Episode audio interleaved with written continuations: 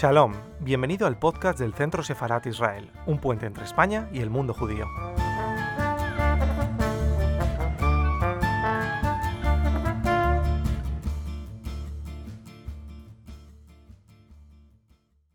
Estos días de conmemoración de Yom HaShoah, en las que lloramos a nuestros queridos familiares asesinados, son también fechas para recordar la lucha que mantuvo mi madre Violeta Friedman contra el olvido. Para que le pongáis cara y la recordéis, o para aquellos que no la hayáis conocido, a continuación vamos a poner un vídeo corto que fue una entrevista que hizo Iñaki Gabilondo a mi madre en 1994 nos metieron en estas pajas sucias bajo las lonas durante semanas y semanas mientras traían a la gente de los pequeños pueblos y luego nos llevaron a orar a la capital de. Las condiciones eran verdaderamente. Dice Violeta, nos llevaron quiénes, a quiénes llevaron. Bueno, es que en aquel momento estuve con toda mi familia, con mis padres, mi hermana mayor, mis abuelos maternos y una bisabuela de 93 años. Y ahora hace 50 años a todo ese grupo familiar se trasladaron a Auschwitz. La misma noche de la llegada a Auschwitz, es que antes de la llegada, de la llegada quería eh, dar una pequeña explicación. Cuando ya en la capital de la provincia nos tenían reunidos, nos hicieron una, una sala de estaciones, que eran trenes larguísimos de mercancía con las sardinas. Y fue un viaje, una odisea de tres noches y tres noches larguísima. Sedientos, hambrientos, oír de mal olor.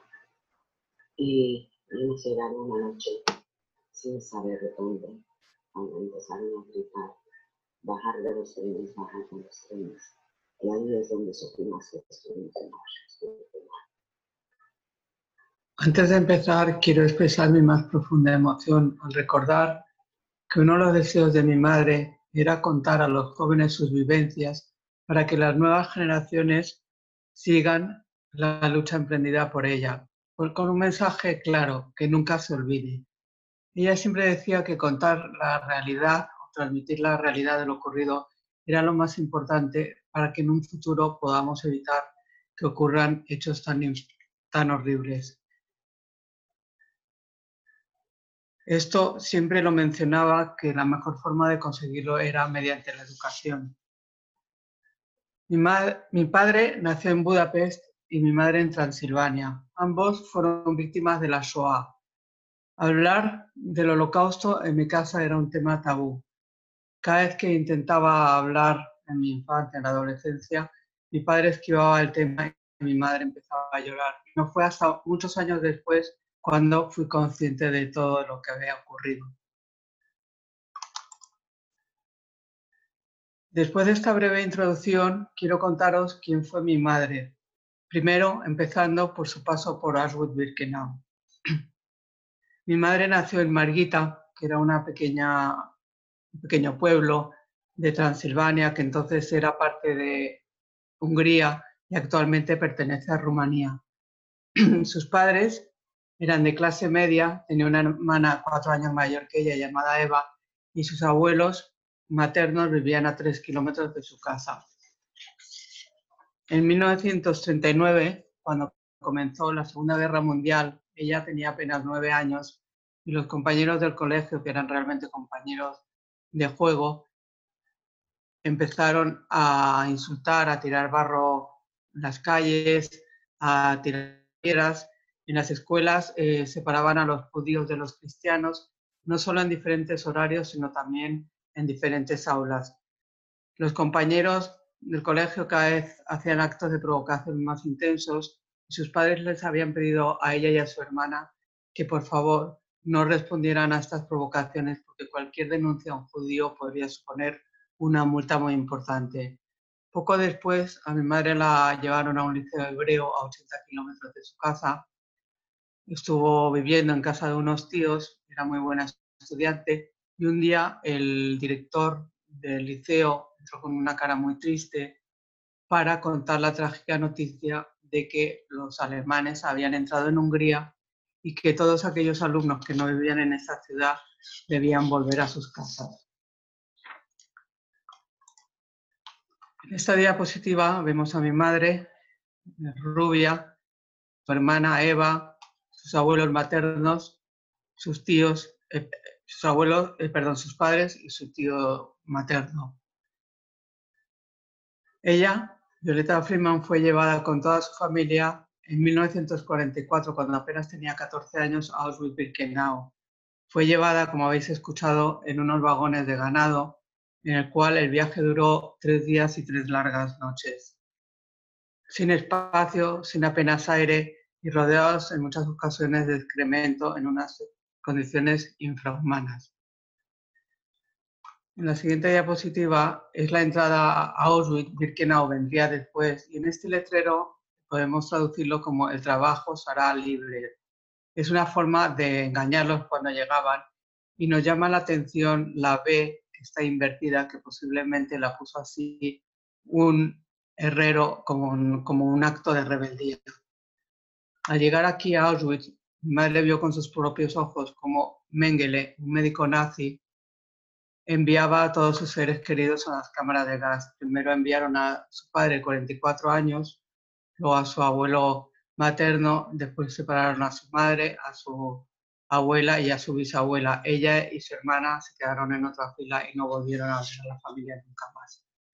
El infame Joseph Mengele, conocido también como el ángel de la muerte, supervisaba esta selección y decía que los menores de 16 y mayores de 45 años no eran aptos para trabajar y debían de ser enviados a las cámaras de gas. Mi madre, que durante el viaje en el tren eh, tenía los pies hinchados, su madre le había dejado unos zapatos de tacón, llevaba un pañuelo en la cabeza y esto en la oscuridad, al estar acompañada de su hermana mayor, parecía que tenía más edad y le salvó de la muerte inmediata pero siempre decía que esta noche que perdió a toda su familia nunca lo olvidará, lo olvidaría. En la siguiente diapositiva eh, es otro vídeo para que lo escuchéis con sus propias palabras. Ahí abrieron los trenes y empezaron a gritar, eh, bajar de los trenes, formar filas eh, de dos hombres separados, mujeres, hombres separados, mujeres separadas. Y mi madre, que tan solo tenía 40 años, agarró a los brazos de su madre y yo agarré los brazos de mi hermana, tenía unos zapatos de tacón alto. Y en una esquina estaba el famoso conocido doctor Mendele, quien con un ligero movimiento de sus brazos expresó cientos de miles de vidas humanas, indicando la derecha o la izquierda. Yo me veía a mí mismo porque yo estuve tan delgada, tan delgada, que no podía rascarme de los ojos. Y llegó un momento que no podía ya más, no podía rascarme. En las últimas semanas solo deseaba irme al otro mundo de solo soñaba irme al otro mundo. Las condiciones eran tan, tan, tan eh, repelentes y tan insoportables que no tenía otro deseo dentro de mí irme al otro porque era la madre de una amiga nuestra, de mi hermana y mía, tenía dos años más que yo, dos años menos que mi hermana, por lo tanto. Y ella estaba madre que me algo de risa. Cuando vino mi enfermera la malaria, ella me dio su ración de pan, una hojita de pan, que era nuestro único sustento prácticamente, para que yo pueda comprar comida clandestinamente. Eso fue un gesto ahí donde nos moríamos de hambre. Y yo jamás podría olvidar. De realmente muy poco despesadas y me vas a llevar más seleccionado para las cámaras de gas.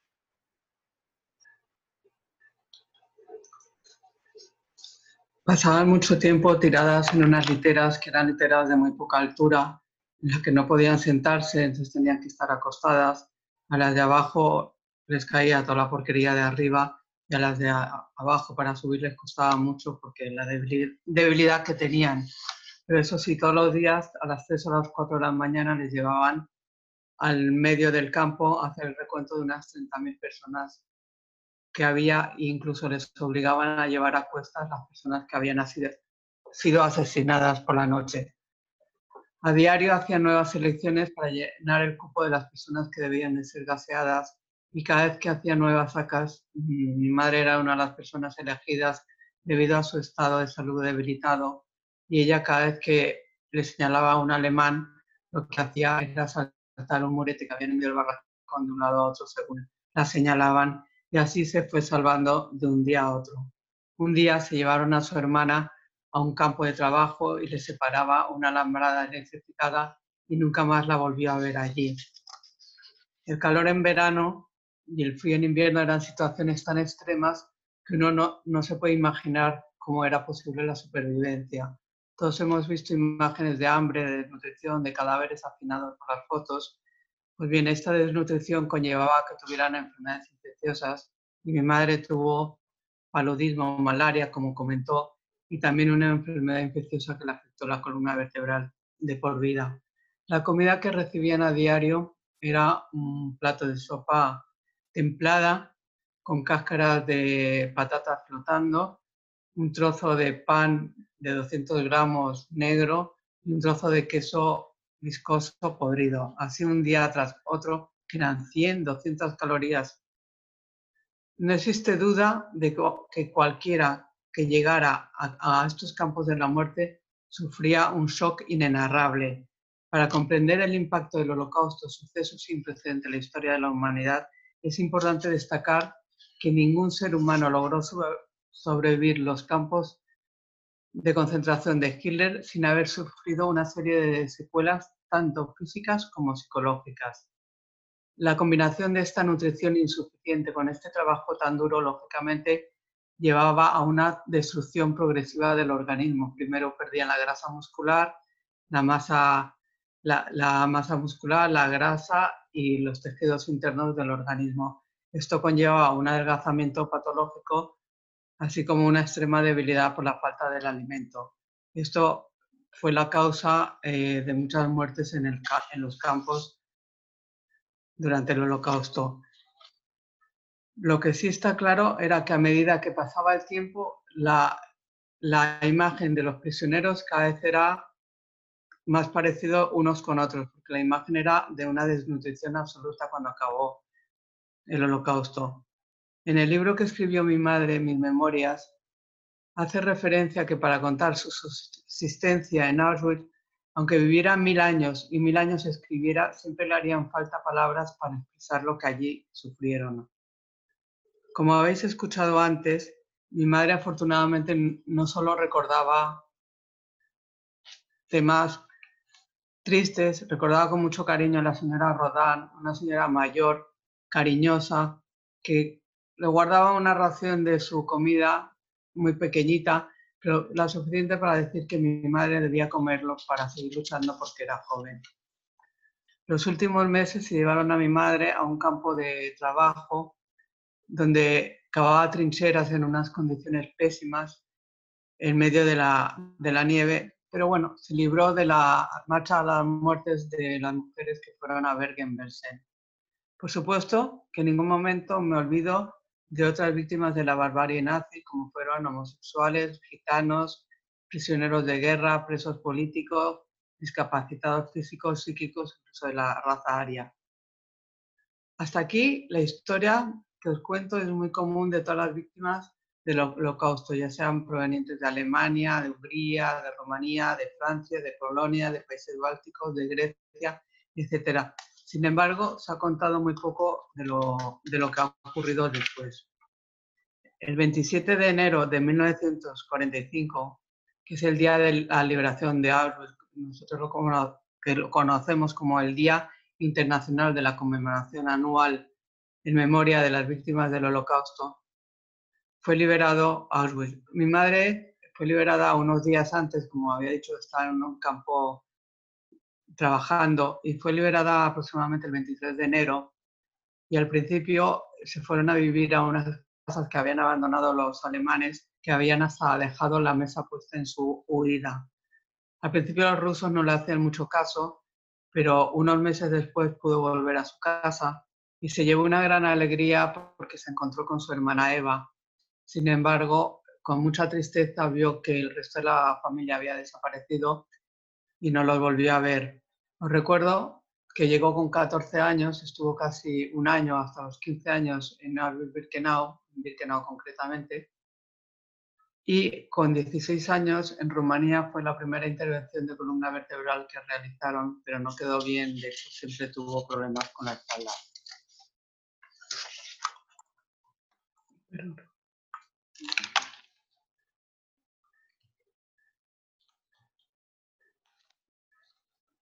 Luego comenzó la odisea. Mi madre, en 1948, el 1 de enero de 1948, cayó el telón de acero en Rumanía y las personas no podían salir. Ella tenía pensado irse a Canadá, donde había emigrado una tía de ella antes de la Segunda Guerra Mundial, y no le quedó otra opción que empezar a, salir corriendo por los bosques. Se escapó con Joska, que era su primo hermano, Joska es José Húngaro, y empezaron a correr por los campos a través, les hicieron prisioneros, les dejaban en libertad provisional, por fin llegó a la frontera con Hungría y allí también eh, la capturaron en varias ocasiones y después de muchos meses consiguió los papeles para llegar a Canadá.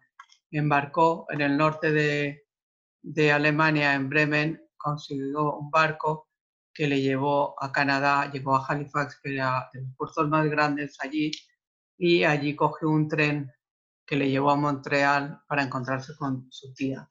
Mi madre tendría 18 años aproximadamente y recuerdo que con 14 años se quedó huérfana, no sabía inglés, no tenía casi cultura, había dejado el colegio muy, pequeñita y en poco tiempo pasó de ser diseñadora, perdón, pasó de ser modista que cosía botones a diseñadora. Mi padre después de la Segunda Guerra Mundial él estuvo escondido en un tejado en Budapest y vio cómo a sus padres le asesinaron en, el Danubio. Y él, después de la Segunda Guerra Mundial, se escapó a Francia y luego se fue a Venezuela. Mi madre se fue a Venezuela a un viaje que le había enviado su tía por trabajo y conoció de forma casual a mi padre, se enamoraron, luego se casaron en Canadá y se fueron a vivir a Venezuela. Ahí nos tuvieron a sus dos hijos, a Ricardo y a mí, y al cabo de un tiempo se divorciaron. Y en 1965 mi madre se vino a Madrid, a España con nosotros. Se encontró que era un país con la mentalidad un poco atrasada, eh, mentalidad cerrada. Y ella era extranjera, divorciada en 1965, rubia como yo. Todo eran problemas, pero decidió quedarse aquí. Siempre tuvo unas crisis psíquicas fuertes, eh, lloraba mucho, pero optó por no contar lo que había sufrido. Y no pudo hablar hasta casi 40 años después de la Segunda Guerra Mundial, cuando escuchó en los medios de comunicación a León de Grel desmentir la existencia de los campos de exterminio y de las cámaras de gas. Primero, quiero deciros qué es negacionismo. Negacionismo es negar la realidad para evadir una verdad incómoda. En este caso, se niegan que haya ocurrido todas estas barbaridades y que hayan asesinado tantos millones de personas.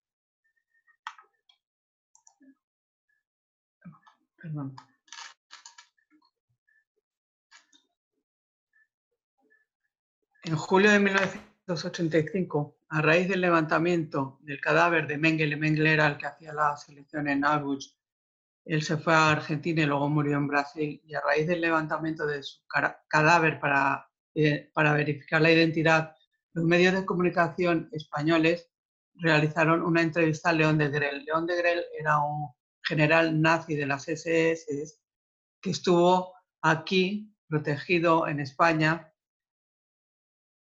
eh, incluso con la nacionalidad española, a pesar de haber sido condenado en dos ocasiones a muerte, a pena de muerte por Bélgica. Televisión Española y la revista Tiempo entrevistaron a León de Grel. Televisión Española, en ambos medios de comunicación, León de Grel negaba la existencia de los campos de exterminio y cámaras de gas.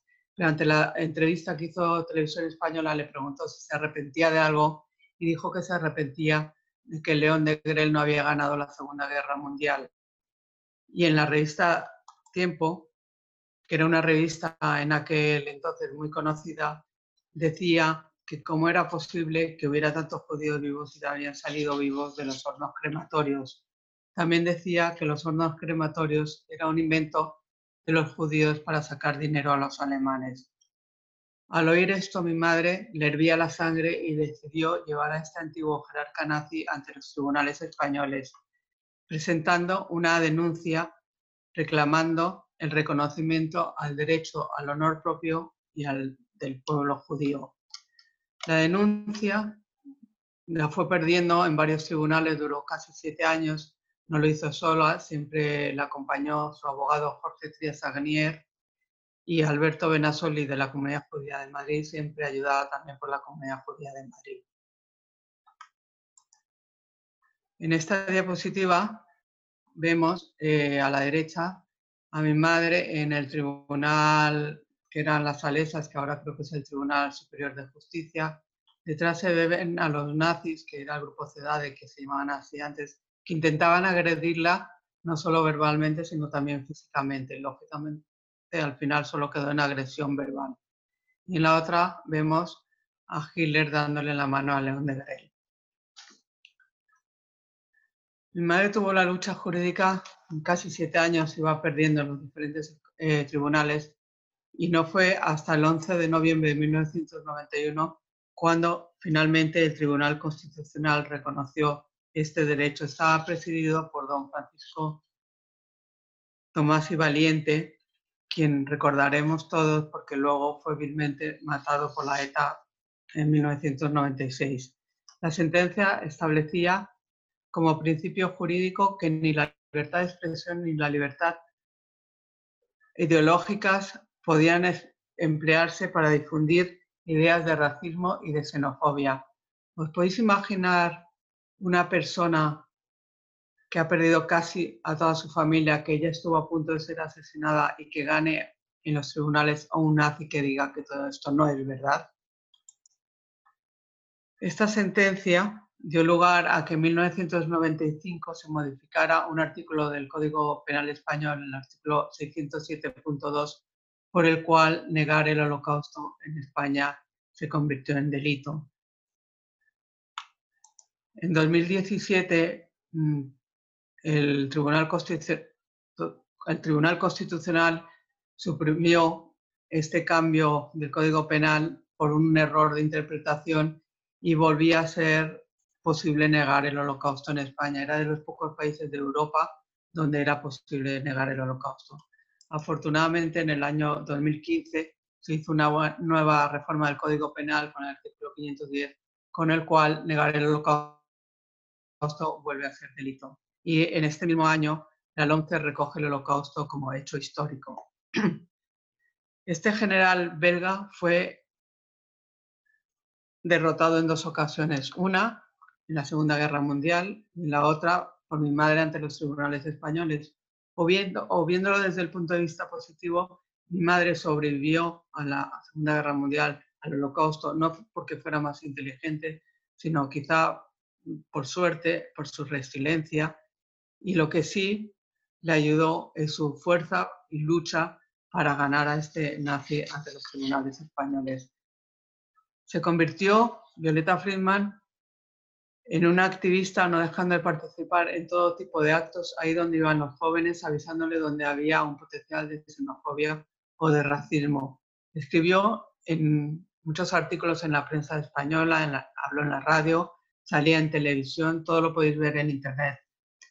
Violeta Friedman fue pionera en España en esta lucha contra la intolerancia, contra el racismo o la xenofobia, que es lo mismo al rechazo de ser diferente, porque ella lo había vivido en su propia carne como víctima del Tercer Rey. Las consecuencias criminales de esta ideología nazi. Y a partir de 1985, cuando ella tenía 55 años, dedicó toda su vida y su esfuerzo a sensibilizar a los jóvenes, avisándoles ahí donde estaban los peligros, esos peligros que siguen amenazándonos actualmente. A principios de 1990, fue nombrada presidenta de honor del Movimiento contra la Intolerancia, cuyo presidente es Esteban Ibarra. Y con esta ONG y con sus activistas jóvenes recorrieron muchas escuelas, muchas universidades y siempre transmitían valores de tolerancia y denunciaban a los falsificadores de la historia. Fue una campaña de memoria digna, fue una campaña de sensibilización digna de memoria. Los alumnos se quedaban con la boca abierta cada vez que mi madre contaba sus historias, sus vivencias en Auschwitz. También fueron muchos homenajes y galardones los que recibió. De hecho, estuvo en la inauguración oficial en España de la película de la lista de Schindler. Su estado de salud se fue deteriorando y en los últimos años, los últimos seis años de su vida, a partir de 64 años, la veíamos trasladarse en una silla de ruedas por su problema en la columna vertebral y conectada a una bombona de oxígeno para aliviar su respiración. Ella fue, quizá involuntariamente, una de las voces de los que silenciaron para siempre o callaron porque habían perdido la esperanza de ser escuchados. Y por eso estoy segura de que su memoria nos dará fuerza a todos de ser firmes testigos de la verdad ante cualquier circunstancia de la vida. Para amenizar la, vista, eh, cuando quiero recordarla con cariño, pongo esta imagen que es un cuadro que hizo Juan Adrián Senses, que además de ser periodista, haber salido en los medios de comunicación, es un buen pintor. Y este cuadro se lo hizo a mi madre y lo recuerdo con mucho cariño. Pero nunca olvidaré, pero nunca olvidaré el 4 de octubre del año 2000, cuando mi madre está dando en la cama en un hospital ingresada, cómo sufrió hasta el último segundo. En el último instante me dio la mano se quitó el oxígeno de la, de la cara, las gafas nasales y con una sonrisa en los labios me dijo, perdóname. Y le dije yo, no, perdóname tú por no poderte ayudar más. Y cerró los ojos para siempre. Durante su lucha jurídica, yo no le hice mucho caso, yo no la podía acompañar, soy médico, mis hijos eran pequeños, yo tenía que trabajar. Y no fue hasta el año 2000 cuando me di cuenta de lo que representaba mi madre. Mi madre es el icono de la lucha contra el negacionismo. Representa la lucha de todos aquellos que niegan la existencia de los campos de exterminio o las cámaras de gas.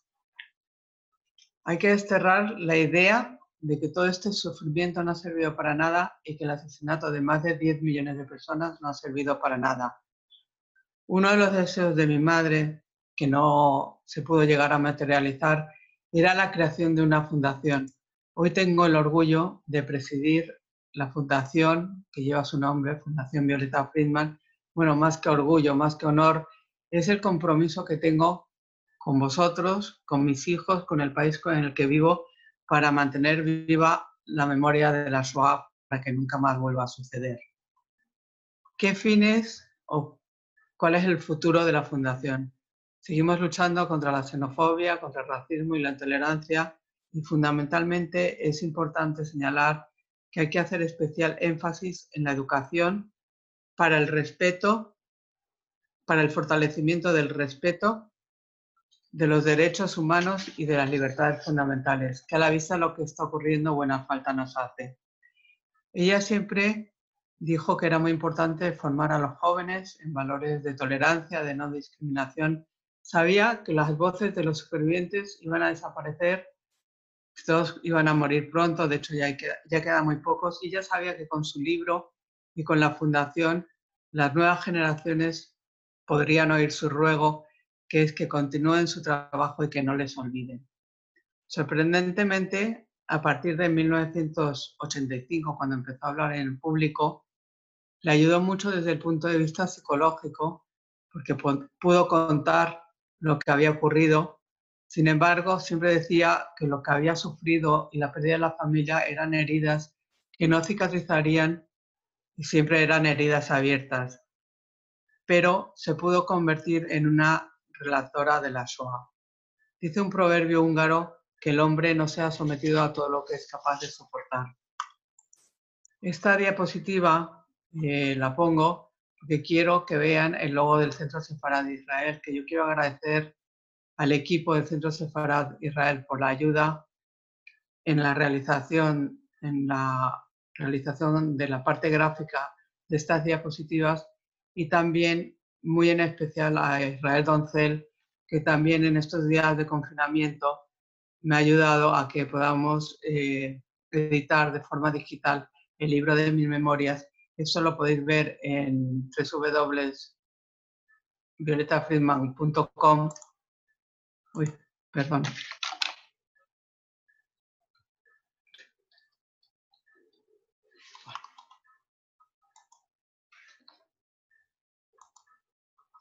Entrando se puede ver eh, muchas cosas de las que les he contado y abajo, eh, pinchando, se pueden descargar el libro de forma digital.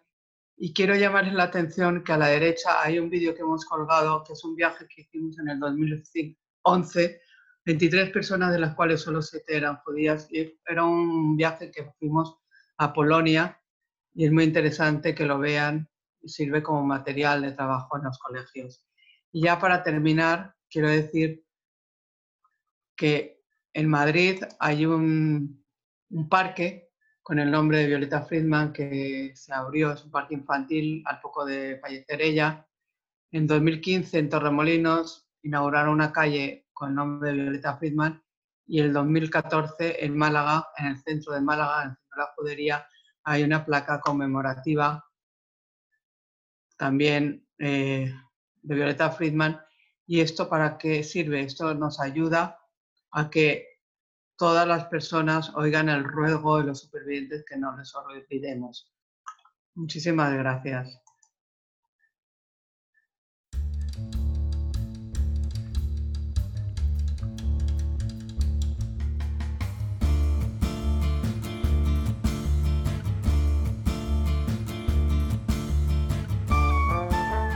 Gracias por escucharnos. Recuerda que también nos puedes seguir a través de Instagram, Facebook y Twitter con el usuario arroba Centro Israel o si lo prefieres en nuestra página web www.sefarat-israel.es.